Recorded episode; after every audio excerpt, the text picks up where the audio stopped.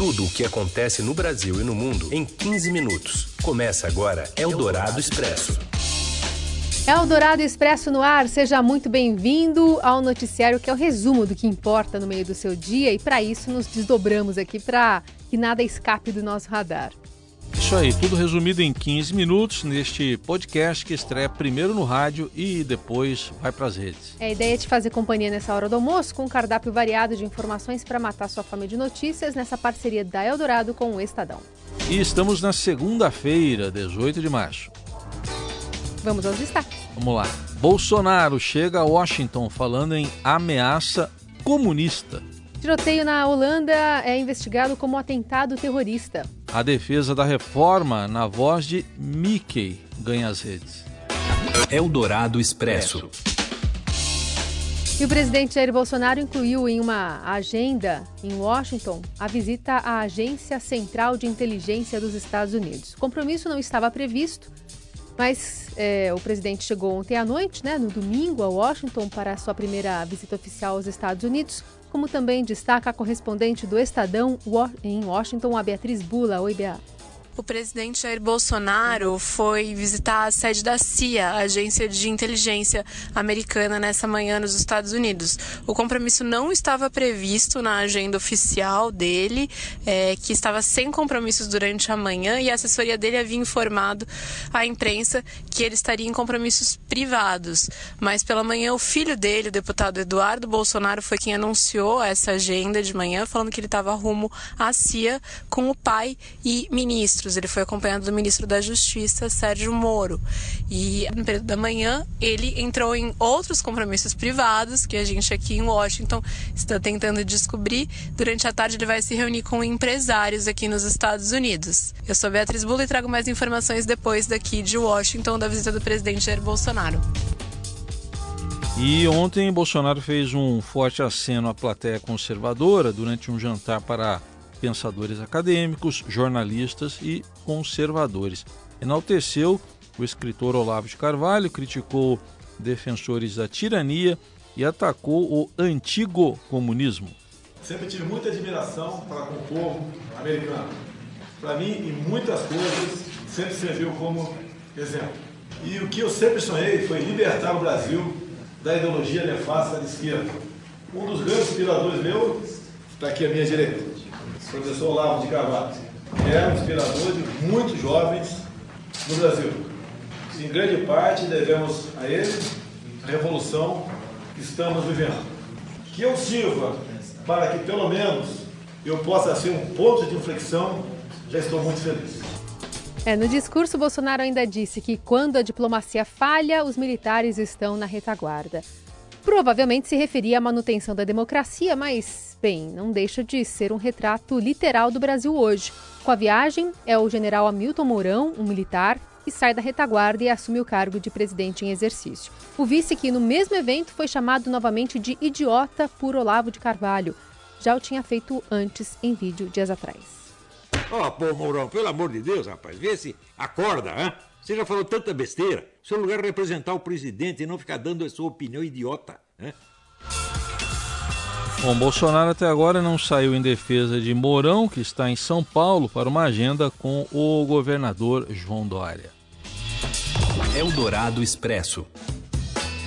E o governo criou uma confusão desnecessária no debate previdenciário. Ao menos essa é a avaliação do presidente da Câmara, que falou mais cedo aqui no Rio de Janeiro. E a gente vai até lá com o Vinícius Neder. O presidente da Câmara dos Deputados, Rodrigo Maia, defendeu mais cedo nessa segunda-feira que o governo Jair Bolsonaro retire da proposta de emenda constitucional que faz a reforma na Previdência as alterações no BPC, o benefício de prestação continuada, que é aquele benefício destinado a idosos pobres e deficientes físicos. Pela proposta da emenda constitucional enviada pelo governo, o valor do benefício do BPC seria reduzido a 400 reais, mas a pensão poderia ser pedida a partir dos 160 anos. Hoje, pelas regras atuais do BPC, o valor de um salário mínimo é pago apenas para aqueles que completam 65 anos. Segundo Maia, se não tiver impacto fiscal essa mudança no BPC, era melhor que o governo não mexesse nisso. Seria uma forma de conseguir votos dos deputados a favor da reforma da Previdência.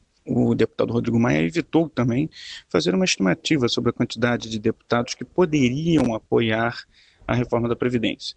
Ele demonstrou, no entanto, otimismo com a tramitação. Reafirmou que é possível aprovar na Câmara a proposta de reforma da Previdência ainda no primeiro semestre. Eldorado Expresso. E ainda sobre a reforma da Previdência, o presidente da Comissão de Constituição e Justiça da Câmara, Felipe Francischini, acredita que a reforma seja votada no colegiado até o início de abril. Mais informações direto de Brasília com a repórter Camila Turtelli.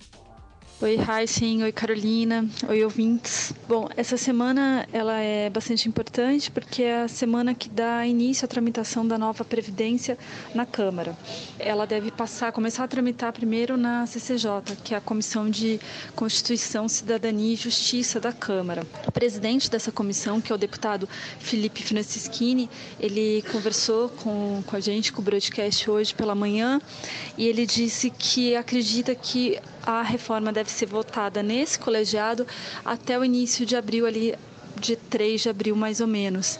Ele deve indicar o relator é, dessa reforma na CCJ entre quarta e quinta-feira, e para fazer isso, ele aguarda o envio da proposta dos militares pelo executivo para o Congresso, que foi esse o acordo que foi firmado. Ele disse que caso haja um atraso no envio dessa proposta, então ele vai sentar com os demais parlamentares para sentir o clima, conversar com eles e ver daí como que eles devem proceder para que não tenha mais atrasos aí na tramitação da reforma. É isso. Qualquer novidade, estamos aqui. Beijos. Você ouve Eldorado Expresso. De volta com o Eldorado Expresso, falando sobre um homem que fez disparos dentro de um bonde na cidade de Utrecht, na Holanda, deixando ao menos três mortos e cinco feridos nesta manhã. A polícia afirma que o incidente pode ter uma motivação terrorista e ainda está à procura do suspeito, o turco Gomen Tanis, de 37 anos. Os tiros ocorreram por volta das 10 da manhã, cerca de 6 da manhã aqui no Brasil, em uma estação de bondes no centro da cidade. Policiais cercaram um prédio nas proximidades do local onde foi encontrado o carro em que o criminoso fugiu. Eldorado Expresso. E professores e funcionários da Escola Raul Brasil em Suzano retorna, retornam hoje ao prédio onde 10 pessoas morreram na última quarta-feira. A acolhida é feita por psicólogos para ajudar na retomada da rotina. Amanhã, segundo dia, será voltado para os alunos e o terceiro dia é aberto para a comunidade. Não haverá atividade obrigatória para professores e alunos. Os atendimentos podem ser individuais ou coletivos e ainda não foi definida a data para o reinício das aulas. Eldorado Expresso. Falar sobre fazer do limão uma limonada. Alçado aos tópicos mais comentados no Twitter no dia da apresentação da reforma da Previdência, o secretário adjunto especial da Previdência converteu sua fama repentina em instrumento de propaganda e defesa da proposta que ajudou a elaborar. No perfil recém-criado na rede social, o Bruno Bianco Leal já acumula mais de 11 mil seguidores que recebem até videoaulas sobre a situação catastrófica das contas da Previdência. Uma reportagem do Estadão de hoje. Algumas é, ajudas ali ele recebe também da filha, Lara, de 6 anos, que gosta de fazer slime. Sabe aquela aquela massinha de modelar, massinha, com cola tal, enquanto ele explica a situação das finanças do INSS como passatempo. Eu vou fazer uma slime mostrando como que é o trabalho do meu pai. Tudo bem, pessoal? Eu tô aqui, faz muito tempo que minha filha quer que eu grave um vídeo fazendo slime. Então eu tô querendo unir o útil ao agradável e fazer com ela uma slime mostrando para vocês como que é a previdência social e como é injusto o sistema atual Vamos lá, pessoal, vamos lá, Larinha. Bom, aí as pessoas próximas a Bianco é, falaram se ele é, tinha se importado né, com, com essa associação de alguns internautas que começaram a compará-lo ao Mickey, um personagem da Disney, e ele disse que não se importou muito não, mas vamos ver se parece. Poxa, Pluto, será que falta muito? Viva, chegamos!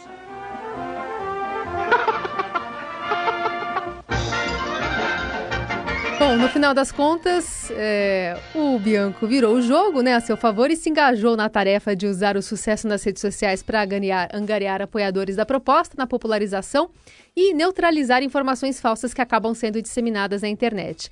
A missão faz parte da estratégia de comunicação do governo para vencer a batalha pela aprovação da proposta lá no Congresso Nacional. Então, apoiem, nos ajudem. Nova Previdência. Se tiverem dúvidas, converse conosco e focado na melhoria do Brasil. Obrigado, pessoal. Um abraço. Agradecendo a Deus por não ter caído para mim isso aqui. Você é o Dourado Expresso. É, revelações agora sobre os bastidores da seleção brasileira. Após o fracasso na Copa da Rússia, o Neymar foi enquadrado pelo técnico Tite. Ouça aí o Robson Morelli. O que, que rola, Morelli? Tite e o Edu conversaram muito com o Neymar no sentido de tentar concentrá-lo mais no trabalho que é jogar futebol.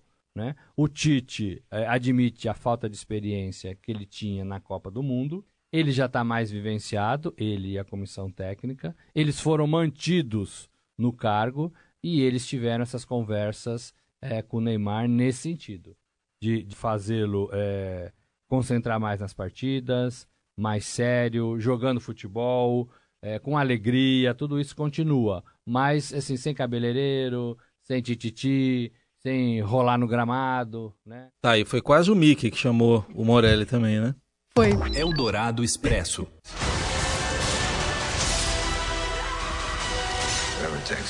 Para fechar esse podcast aqui, esse programa do Eldorado Expresso, a gente vai falar sobre. Não é mais desenho animado, né? Ainda não, bem. não é mais desenho animado, é filme mesmo. A Marvel anunciou ontem que o novo trailer de Vingadores Ultimato atingiu incríveis 268 milhões de visualizações nas primeiras 24 horas. Para efeito de comparação, a primeira prévia do filme conseguiu 289 milhões no mesmo período. Então, a conclusão dos 10 anos de narrativa do universo cinematográfico Marvel, Ultimato, é a continuação de Guerra Infinita e chega aos cinemas em 25 de abril. Mas segura a gente encerrar o podcast de hoje. Tchau. Até amanhã. Você ouviu Eldorado Expresso tudo o que acontece no Brasil e no mundo em 15 minutos.